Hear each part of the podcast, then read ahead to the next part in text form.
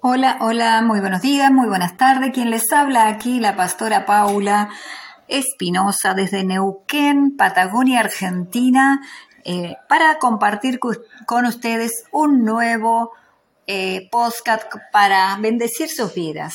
En esta oportunidad quiero hablar acerca de la fidelidad de Dios. Vamos a comenzar eh, con el libro de Éxodo 2, del 23 al 25, que dice, aconteció que después de muchos días murió el rey de Egipto y los hijos de Israel gemían a causa de la servidumbre y clamaron y subió a Dios el clamor de ellos con motivo de su servidumbre. Y oyó Dios el gemido de ellos y se acordó de su pacto con Abraham, Isaac y Jacob. Y miró Dios a los hijos de Israel y los reconoció Dios. ¿Verdad? Esto para para comenzar con, esta palabra acerca de lo que es la fidelidad de Dios o tal vez la desconfianza humana, ¿verdad? Porque en este tiempo donde eh, se suceden tantas situaciones alrededor del mundo, alrededor de nuestra vida, cosas que tal vez no entendemos, pero quiero decirte que muchas veces, o cuántas veces, nos hemos preguntado en tiempos de crisis, en tiempos de dificultad, ¿dónde está Dios? Mientras sufrimos. ¿Dónde está Dios? Muchas veces en esas crisis eh, fundamentales que para nosotros, ¿verdad? Dice, nos preguntamos dónde está Dios. ¿Qué hace Dios mientras nosotros estamos sufriendo? ¿Se habrá olvidado de nosotros? Seguramente esta pregunta nos, nos da eh, fuertemente en la cabeza como si fuera un martillo, ¿verdad? Retumba en nuestra cabeza esta pregunta, ¿dónde está Dios mientras sufrimos? ¿Qué estará haciendo Dios? Y empieza eh, mientras nosotros transitamos este valle de aflicción, mientras nosotros eh, transitamos esta dificultad, ¿dónde está Dios? A veces pensamos y empezamos con esa desconfianza, ¿no? Esa desconfianza humana, claramente, ¿verdad? Por cada circunstancia y situación que nos tocará vivir a lo largo de esta vida. Pero muchas personas seguramente dicen, es inconcebible el silencio de Dios frente al clamor humano. Y muchos toman una actitud de rebeldía y endurecen su corazón por no, porque no pueden ver que Dios está interviniendo acerca de este problema ante tanto dolor y sufrimiento. Pero la pregunta es, y a ti te hago esta pregunta, ¿Dios es indiferente al ver nuestra condición de dolor, de sufrimiento, de angustia, de duelo? ¿Regularmente le importamos a Dios? Te has hecho esta pregunta muchas veces.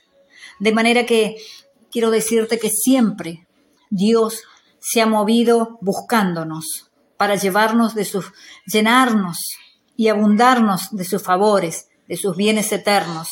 Él siempre nos ha mostrado cuánto le importamos. Él nunca nos ha dejado. Por otro lado, si comparamos nuestro sufrimiento con el de Él, tenemos que decir claramente que nadie ha sufrido más que nuestro Señor.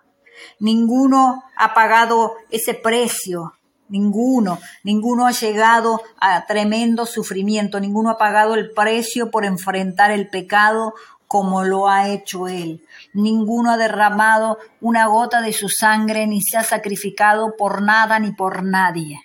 Solamente el Señor ha llevado esa cruz calladamente para que todo aquel que en él crea no se pierda, mas tenga vida eterna. Él tiene cuidado de vos, de mí y de todos aquellos que creen, todos aquellos que le buscan. Nadie se ha entristecido más por el dolor de, una, de la raza humana. Nadie, nadie se ha afligido tanto por tanto tanta gente que no entiende, tanta gente que se ha descarriado, que se ha, ha vuelto del camino. ¿Quién puede comparar el sufrimiento con aquel que pagó por nuestros pecados en el cuerpo crucificado de su propio Hijo? ¿Quién puede tener tanto dolor? Nuestro dolor, nuestra angustia, nuestra aflicción se compara con el dolor del Padre de enviar a su Hijo a morir en la muerte de cruz para que nosotros tuviéramos la vida eterna y todos sus regalos. ¿Quién puede decir yo he sufrido más? Creo que ninguno. Ver a su hijo ser crucificado en la muerte, en la cruz, eso debe haber sido un dolor tremendo para un padre. De hecho, nosotros cuando leemos la escritura o cuando pensamos o imaginamos ese momento, creo que nos viene un dolor y nos viene también una tristeza, ¿por qué no? Un sentimiento de angustia, porque nos imaginamos el dolor del Padre en los cielos y de su Madre allí a los pies en la cruz. Nadie ha sufrido más que aquel que cuando envió a su Hijo nos mostró cuánto nos amaba y nos ama todavía y nos va a seguir amando por la eternidad.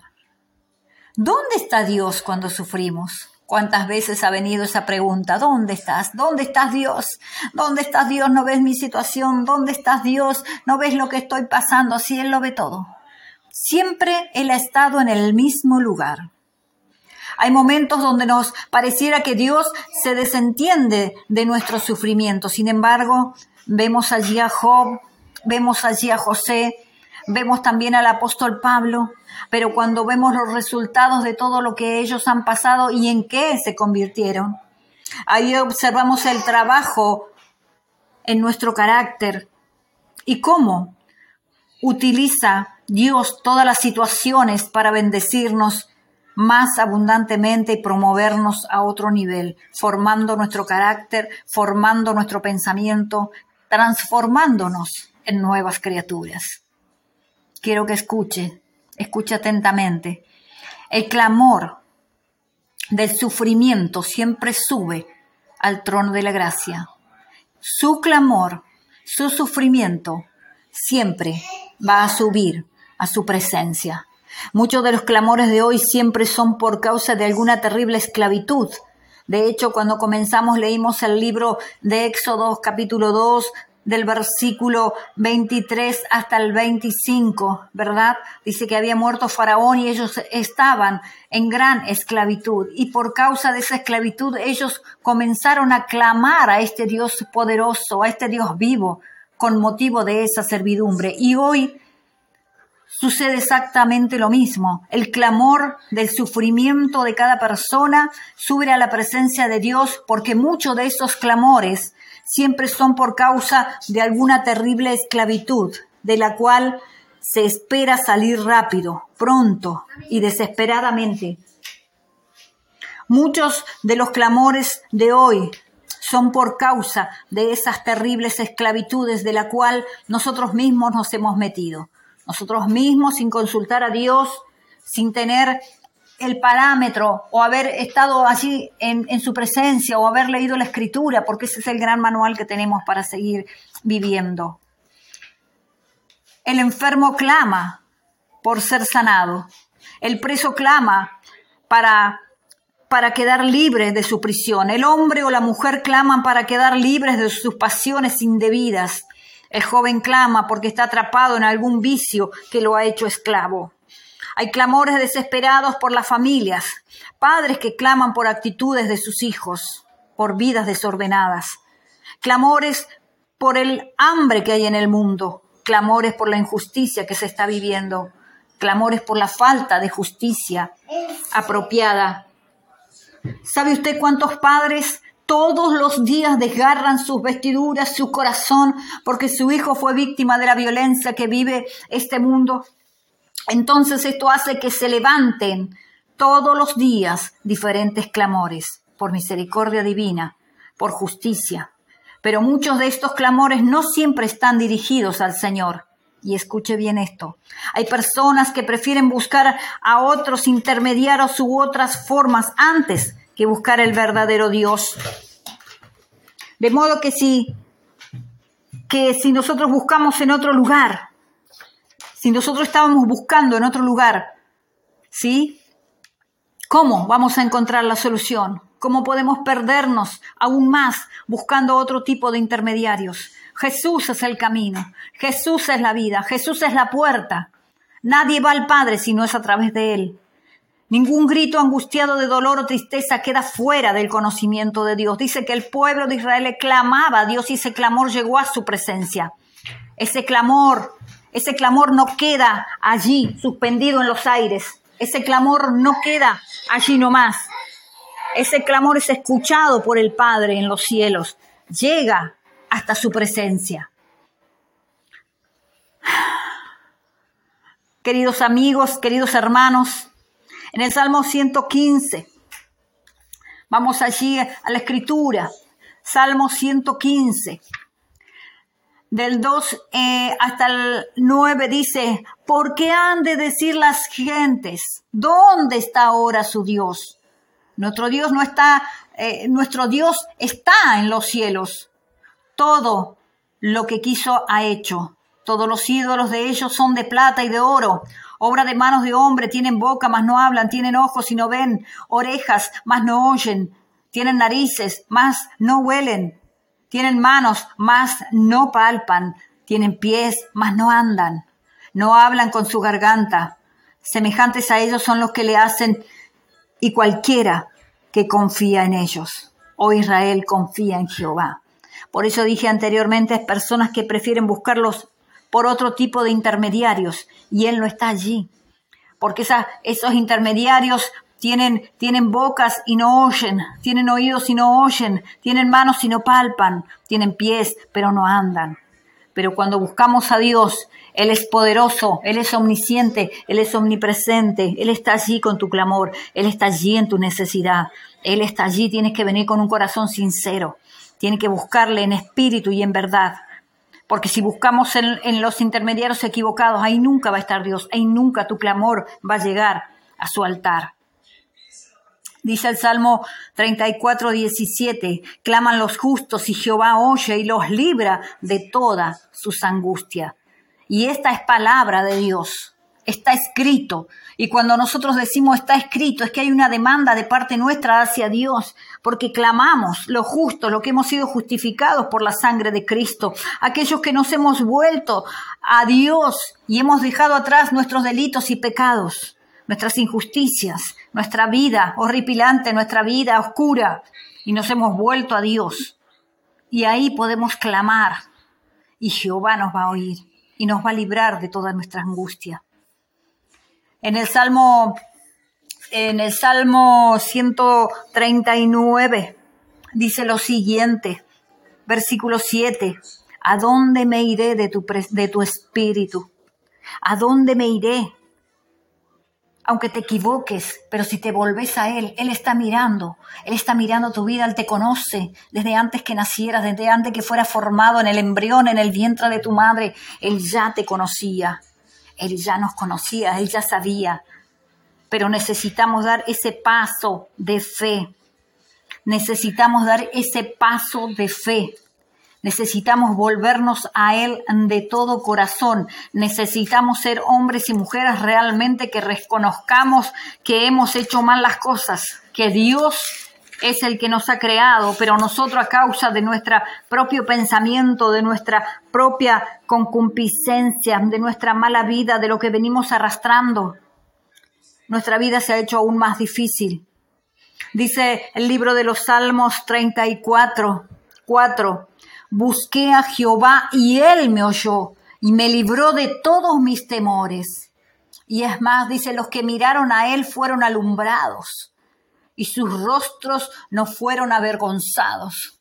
Cuando buscamos verdaderamente a ese Dios poderoso que creó los cielos y la tierra y todo lo que en ellos hay, Él nos libra de todos nuestros temores y si lo miramos a Él, nuestros rostros no van a ser avergonzados, sino que van a ser enaltecidos.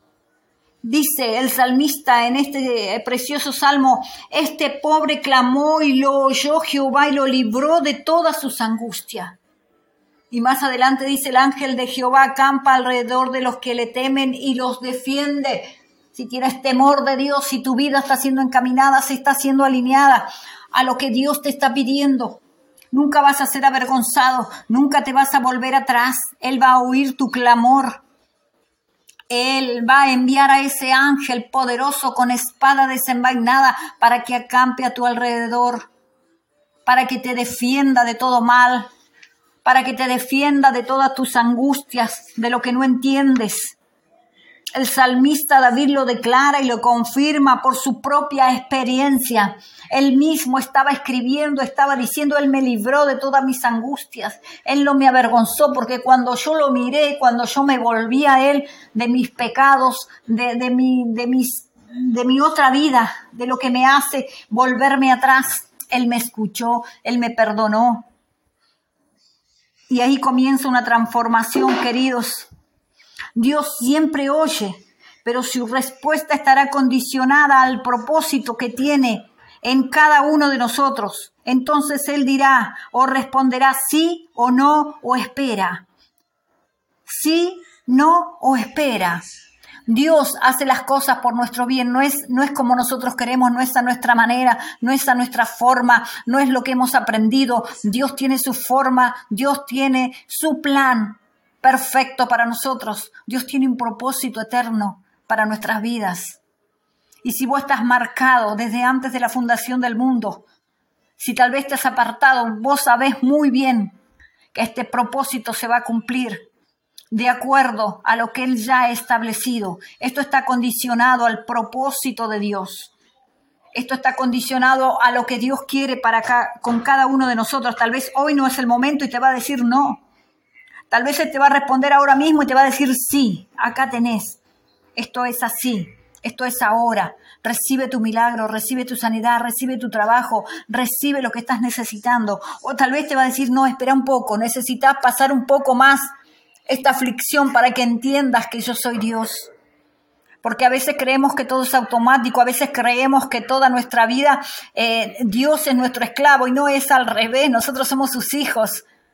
Y a Él le debemos obediencia, a Él le debemos rendir culto y homenaje, honor, porque Él está sentado allí en su trono todavía, nosotros no.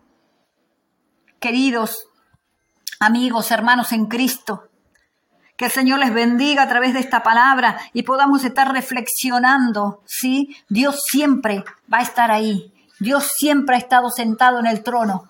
La fidelidad de Dios es eterna, es para siempre.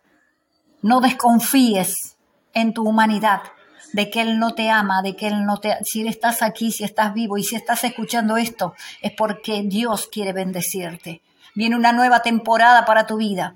Viene un nuevo mover en tu espíritu para que te levantes de esa desgracia, de esa inmundicia, para que te levantes de la oscuridad, para que te levantes de ese sueño, de esa angustia, de esa desesperación Viene una nueva temporada para que seas lo que Dios ha creado, lo que Dios ha dicho que eres, no lo que los demás opinen, ni lo que vos opines de vos mismo. Levántate, levántate, comienza a fortalecerse, a fortalecerte en el Espíritu Santo. Ese Espíritu Santo que nos guía a toda verdad y a toda justicia, el amado amigo que nos dejó el Señor Jesús. Tómate fuerte y dile Espíritu Santo, no me dejes. Espíritu Santo, no me dejes desviarme. Espíritu Santo, endereza mis caminos. La voz de Dios va a traer diferentes movimientos en tu vida, va a sacar lo que no necesites, va a romper, va a quebrantar maldiciones, va a haber un quiebre, va a haber un rompimiento para que tu vida comience a funcionar de otra manera. Que el Señor te bendiga y que puedas reflexionar acerca de esto. Te bendigo, te bendigo, te bendigo. Nos encontramos en la próxima. Bendiciones.